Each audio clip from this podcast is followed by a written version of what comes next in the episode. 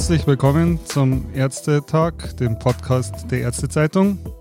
Heute ist der 9. Januar und wir machen einen Rollentausch. Heute steht mir gegenüber an Mikrofon 2 Dennis Nössler, Nachrichtenchef und stellvertretender Chefredakteur der Ärztezeitung. Hallo Dennis. Grüß dich, Thorsten. Dennis, dass du heute hier stehst, hat einen gewissen Grund. Heute gab es zwei ganz, ganz interessante und wichtige Nachrichten für die Ärzte. Eine Sache betrifft das Gesundheitsministerium. Das Hause Spahn war wieder tätig. Dennis, was können die Ärzte erwarten? Eine ganze Menge. Die Gesetzesmaschinerie von Jens Spahn geht weiter. Wir haben den neunten Tag des äh, neuen Jahrzehnts und heute Morgen kam es zuerst über die Rheinische Post und den Bonner Generalanzeiger. Äh, wir haben es dann relativ schnell auch bekommen, einen neuen Gesetzesentwurf aus seinem Ministerium zur Reform der Notfallversorgung. Ähm, das, es war erwartet worden, dass es kommt. Es gab ein, im vergangenen Jahr gab es dafür erste Konzepte, erste Ideen aus dem Haus. Da gab es damals schon eine Menge Aufregung. Das heißt, jeder wusste, da kommt was, aber das ist dann zack, bumm, wieder mal so ein 50-seitiges Dokument, die auf den Tisch morgens fliegt. Ähm, das erwartest du dann nicht an jedem Tag. Du weißt, es kommt irgendwann und wenn es dann kommt, dann musst du überlegen, was tust du jetzt. Jetzt platzt die Bombe wieder aus dem Ministerium. Ja, genau. So, so, so in etwa war das heute Morgen. Mussten wir natürlich alles umräumen, die Zeitung umbauen, online umplanen, etc. pipapo. Eigentlich wollten wir ein anderes Podcast-Thema heute machen. Nun also Notfallreform. Ja, und äh, was sind die Inhalte?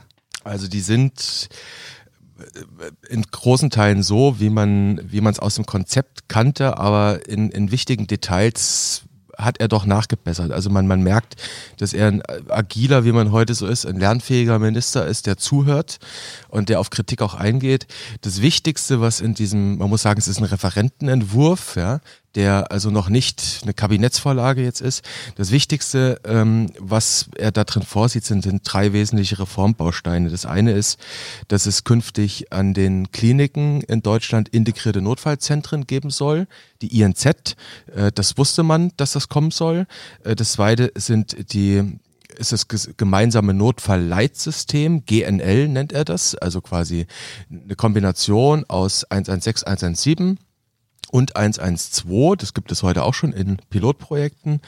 Und der Rettungsdienst soll ein Leistungsbereich im SGB 5, also im Sozialgesetzbuch 5 werden. Äh, das ist er heute nicht, das ist Personenbeförderung. Ähm, das so en gros wusste man, dass es so kommen wird. Mhm. Das war schon Basis der, der ursprünglichen Konzepte. Äh, er hat jetzt in ganz wesentlichen kleinen Details nachgebessert, ähm, die ihm dabei helfen könnten, das Gesetz am Ende auch im Bundesrat durchzubringen. So, jetzt sind wir alle gespannt. Welche sind das? Welche sind das? Also fangen wir mal hinten an beim Thema Rettungsdienst. Ähm, da war sein erster Vorschlag letztes Jahr, ähm, dass er den Rettungsdienst komplett ähm, in die Verantwortung des Bundes steckt. Es gab sogar die Idee einer Grundgesetzänderung, äh, weil der Rettungsdienst ist heute Ländersache. Das ist im Grundgesetz auch so festgelegt. Das sind die Bereiche definiert, wofür Bund, wofür die Länder zuständig sind. Ähm, und da sind die Länder sofort auf die Barrikaden gegangen im letzten Jahr. Das, das wollen die nicht. Natürlich, du lässt dir nichts wegnehmen, du lässt dir keine Verantwortung wegnehmen. Ähm, die haben gesagt, das machen wir nicht mit. Damit, so eine Reform wäre zustimmungspflichtig gewesen, da hätten mhm. die Länder einfach nicht unterschrieben. So. Das macht er jetzt nicht. Clever. Sehr clever. Er belässt den Rettungsdienst bei den Ländern. Was er aber dennoch macht, ist, er macht den Rettungsdienst parallel dazu zu einem eigenständigen Leistungsbereich im, im, im Sozialgesetzbuch 5. Das hat am Ende zwei Vorteile. Für den Rettungsdienst hat es den Vorteil, äh, heute ist er nur Personenbeförderung. Ja, es ist ein bisschen abwertend eigentlich. Mhm. Endlich sind sie ein eigener medizinischer Bereich im Sozialgesetzbuch. Das ist eine Aufwertung. Ähm, was aber ganz wichtig ist, ähm, sobald sie Teil des SGB V sind, also der, die medizinische Rettung, könnte der GBA per Gesetz ermächtigt werden, Richtlinien für Qualitätsvorgaben zu erlassen. Und damit würde der, ähm, wie der Kollege Thomas Hommel aus Berlin geschrieben hat, äh, in einem Beitrag heute, da könnte der Rettungsdienst GBA fähig werden. Also erst einmal, erstmals hätte die gemeinsame Selbstverwaltung die Möglichkeit, bundesweite Qualitätsvorgaben für den Rettungsdienst zu machen. Das wäre ein absolutes Novum. Und so wie er es jetzt formuliert hat, könnte das einen Konflikt vermeiden. Ah, okay. Welche anderen Punkte sind neu? Ähm, also neu im Detail bei den integrierten Notfallzentren ist äh, der Punkt, dass ähm, es gab verschiedene Überlegungen, wie man das anstellen kann. Es gab die Idee, wir machen ein ähm, ähm, gemeinsamen Tresen in den Krankenhäusern von Vertragsärzten und äh, Notfallaufnahme. Ähm, das ist jetzt raus, diese eine Tresen. Es wird aber noch besser. Die Notfallversorgung wird jetzt den Kassenärzten, also den Vertragsärzten quasi zugeschustert. Die werden quasi damit massiv aufgewertet und die Kliniken deutlich abgewertet. In alleiniger Verantwortung. In überwiegender Verantwortung. Es heißt hier fachliche Aufsicht. Ähm, sie, sie werden de facto auf, aufgewertet. Sie, äh, die Vertragsärzte, die KV sollen nach Vorgaben des gemeinsamen Bundesausschusses, oder ich muss es anders, anders eigentlich aufziehen, nach Vorgaben des gemeinsamen Bundesausschusses sollen Kliniken äh, in so einem Stufenplan, den gibt es seit 2018, ausgewählt werden, die solche Notfallzentren sein können. Da gibt es drei verschiedene Stufen. Äh, die höchstmöglichen, das könnten etwa 100 Häuser sein. Und die dritte, die Basisstufe, das sind etwa 1000, die so eine Basisversorgung machen können. Und diese Häuser wären überhaupt erst einmal nach GBA-Vorgaben befähigt, so eine INZ zu machen. Und der Entwurf von Spahn von heute sieht vor, also datiert ist er mit gestern, 8.1. Äh, der Gesetzentwurf jetzt sieht vor, dass künftig die KV in diesen oder an diesen Krankenhäusern, das könnte auch sowas wie eine Portalpraxis letztlich sein, dass die dort die Sicherstellung der Notfallversorgung fachlich führen sollen mit dem Prinzip ambulant vor stationär. Äh, also immer gucken, kann ich diesen Notfallpatienten auch ambulant behandeln? Wir wissen heute, äh, jeder zweite Notfallpatient in der Notaufnahme ist ambulant abschließend zu versorgen. Mhm. Der muss nicht stationär versorgt werden. Und ähm, das ist eine ganz eindeutige Aufwertung der äh, Vertragsärzte und auch dieses Thema Sicherstellungsauftrag für die Länder, das gab es mal, das war so eine Idee, dass die nachts den Sicherstellungsauftrag von den Vertragsärzten übernehmen sollen. Das ist, das ist weggefallen, das gibt es nicht. Dagegen ist die KBV aus ihrer Sicht natürlich absolut nachzuvollziehen, massiv auf die Barrikaden gegangen. Und ähm, haben Sp sich, Spahn hat zugehört, haben sich durchgesetzt. Haben sich durchgesetzt. Da gibt es schon erste Reaktionen von den Ärzteorganisationen auf diesen Entwurf. Ja, also die, die, die KBV hat das, da muss ich jetzt nochmal gucken, dass ich das richtig zitiere, viele richtige Schritte hin zu einer zukunftsfähigen Notfallversorgung in diesem ähm, Reformwerk verortet. Ähm, von der Deutschen Krankenhausgesellschaft ähm, ist das Wort Affront überliefert. Oh ähm, für die Kliniken ist es ja wohl ein Affront, das kann man auch verstehen, weil diese Reform, die jetzt kommt, reiht sich, wenn sie denn so durch das Parlament am Ende kommt, das wird man sehen, ähm, wenn sie so kommt, dann reiht sie sich ein in eine Menge von Gesetzesreformen und Vorhaben, mit denen die Kliniken immer mehr beschnitten werden. Und es gibt sehr viele Gesundheitsökonomen, die sagen, das sei notwendig. Man hört immer wieder das Stichwort Abfragprämie, wir haben zu viele Krankenhäuser, äh, wir haben eine stationäre Überversorgung und, und, und. Also es, es ist im, im Prinzip ist evident, dass wir zu viel Kliniken haben, zu viel Klinikbetten und ähm, eine große Klinikreform ist kaum zu bewerkstelligen, mhm. weil für die Kliniken sind nun mal die Länder zuständig und mit denen ist das Spiel nicht zu machen. Ja, das hört man jetzt aller Orten wenn es Strukturvorgaben vom GBA gibt, was machen die Länder?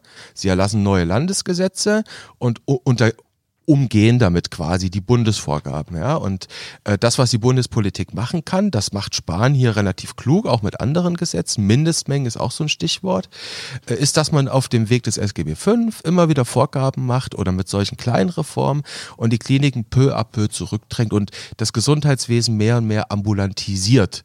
Und es gibt gute Evidenz, ähm, ich könnt sie jetzt nicht mit Fußnoten aufzeichnen, aber wir können ja auch einen Faktencheck mal machen.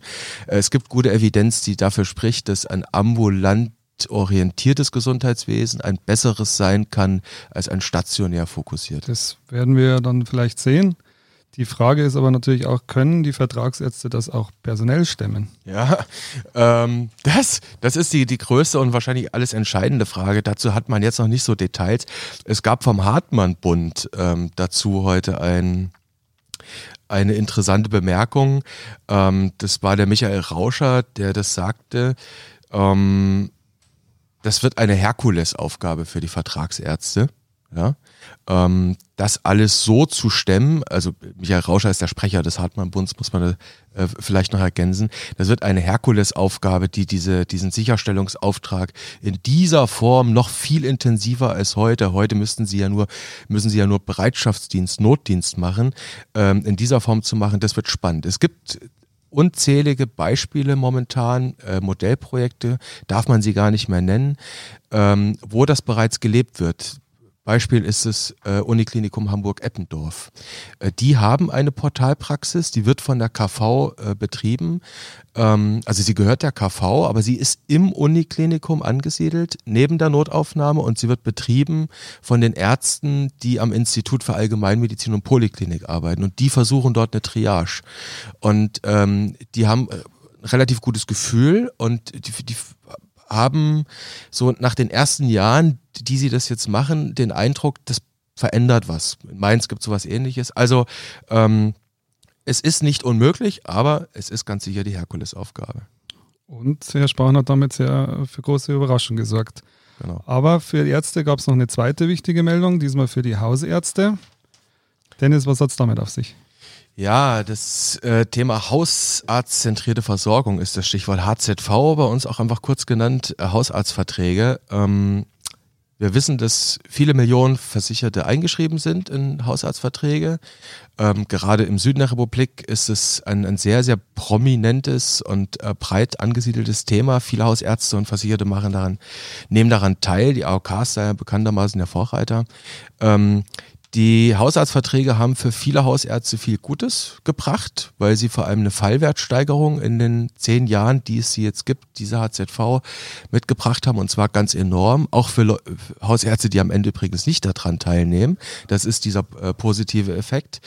Ähm, aber auch diese Hausarztverträge müssen sich weiterentwickeln. Heute ist eben bekannt geworden, dass der, dass 13 Landeshausärzteverbände, die ja im Deutschen Hausärzteverband am Ende zusammengeschlossen sind, dass also in 13 Regionen mit der Technikerkrankenkasse ein neuer HZV-Vertrag für die TK-Versicherten verhandelt worden ist.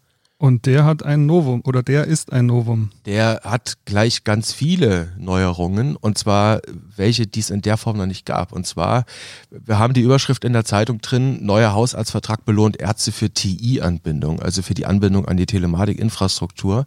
Äh, und es ist tatsächlich der erste Hausarztvertrag äh, in der Form, der dezidiert eine Förderung für die Ärzte vorsieht, wenn sie ihre Praxis digitalisieren. Das ist relativ einfach zu greifen.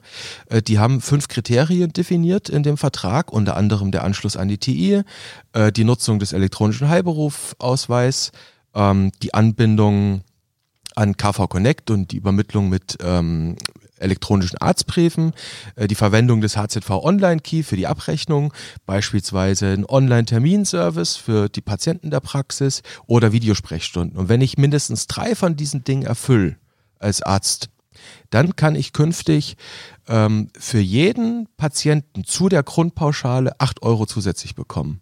Und wenn ich mir jetzt mal nur rein nach Adam Ries überlege, wenn ich in einer Region bin, wo es vielleicht viele TK-Versicherte gibt und ich relativ große Scheinpraxis bin, mm, dann und ich stelle mir vor, ich habe jeden, jedes Quartal 100 TK-Patienten in der Praxis, die in der HZV eingeschrieben sind, dann macht das drei, dreieinhalbtausend Euro fast aus im Jahr. Ja? Das ist erfreulich zu hören. Ja.